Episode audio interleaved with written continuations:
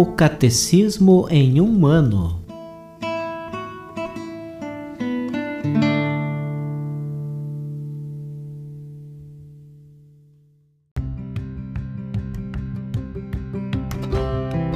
Olá, eu sou Yuri, seminarista da Diocese de Ponta Grossa, Paraná. Você está ouvindo o podcast O Catecismo em um ano Vamos ler todo o Catecismo da Igreja Católica ao longo de 365 episódios.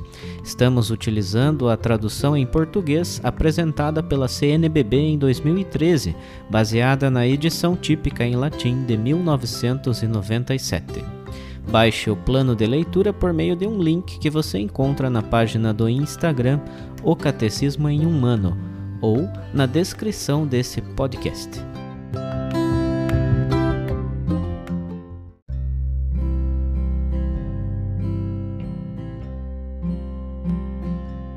Hoje é o dia 15 do nosso plano de leitura do Catecismo em um ano. Estamos na primeira grande parte do Catecismo, a profissão de fé.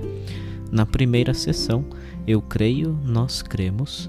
Dentro do capítulo 2, Deus vem ao encontro do homem. E hoje iniciaremos a leitura do artigo 3 dentro deste capítulo, que trata sobre a Sagrada Escritura. Para tanto, vamos ler os números 101 a 104.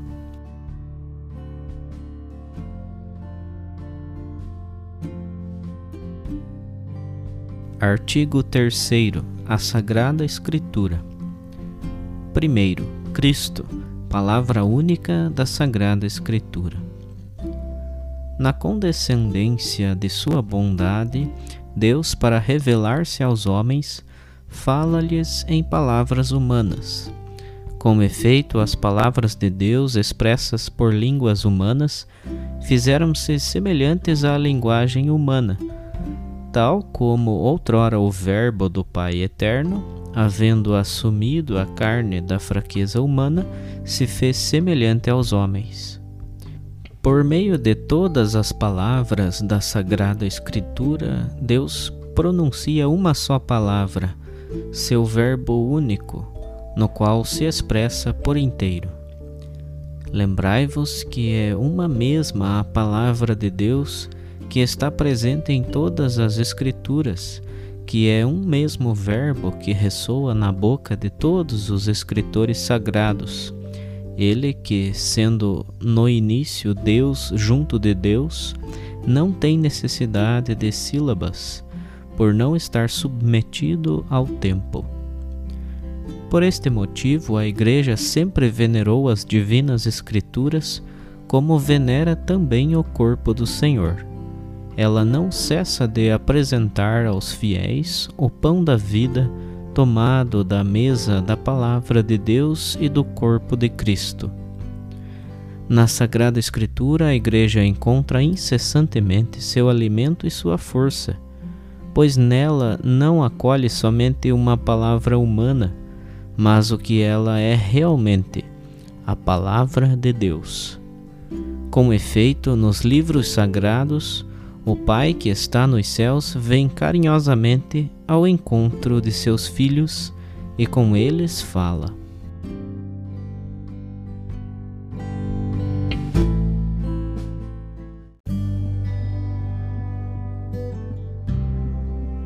Para o comentário adicional de hoje, vamos ler um texto do Papa Bento XVI, pronunciado em um Ângelus.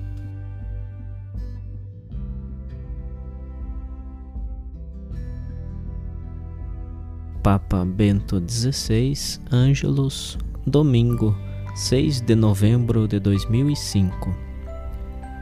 A 18 de novembro de 1965, o Concílio Vaticano II aprovou a Constituição Dogmática sobre a Divina Revelação, a Dei Verbum, que constitui uma das colunas básicas de todo o edifício conciliar.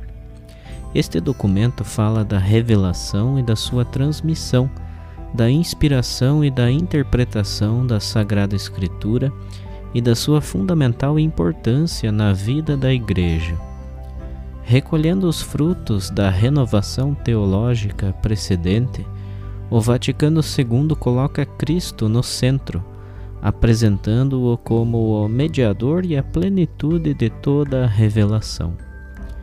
De fato, o Senhor Jesus, Verbo feito homem, morto e ressuscitado, completou a obra de salvação feita de gestos e de palavras, e manifestou plenamente o rosto e a vontade de Deus, de modo que, depois da sua vinda gloriosa, não devemos esperar qualquer revelação pública. Os apóstolos e os seus sucessores, os bispos, são os depositários da mensagem que Cristo confiou à sua Igreja para que fosse transmitida íntegra a todas as gerações. A Sagrada Escritura do Antigo e do Novo Testamento e a Sagrada Tradição contém esta mensagem, cuja compreensão progride na Igreja sob a assistência do Espírito Santo.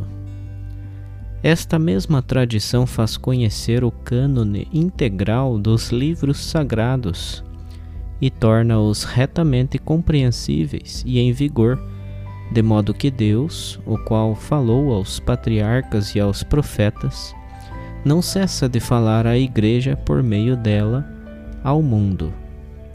A Igreja não vive de si mesma, mas do Evangelho, e ao Evangelho vai buscar sempre a orientação para o seu caminho.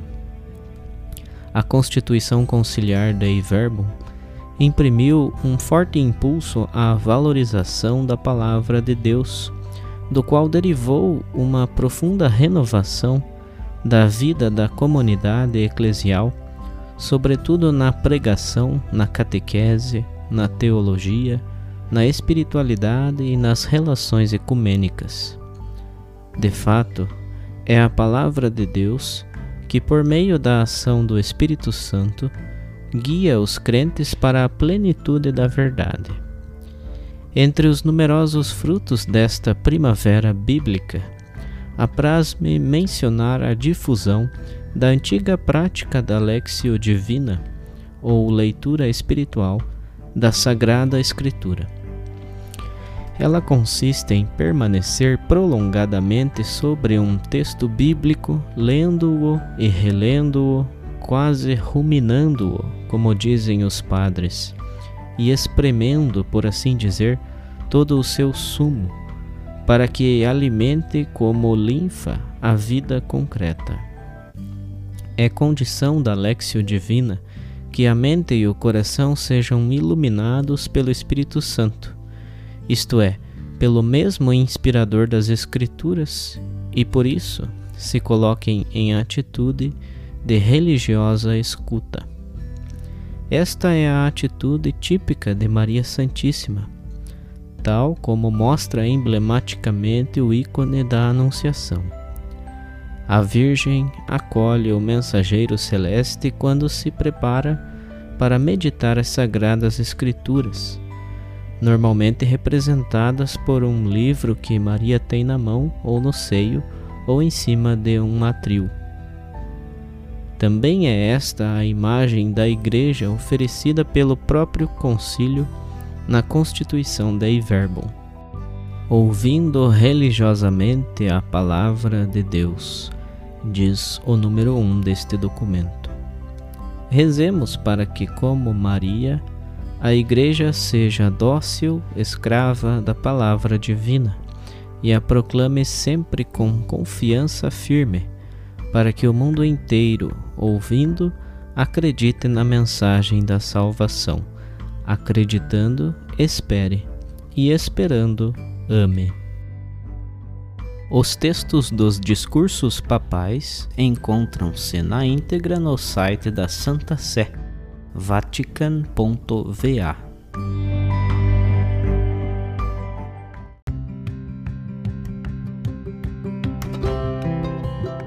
Você acaba de ouvir mais um episódio do podcast O Catecismo em um Ano Continue nesse bom propósito de aprofundar o conhecimento e a vivência da fé católica e procure participar da sua comunidade. Rezemos por todos que estão fazendo esse caminho de leitura do catecismo. Até amanhã!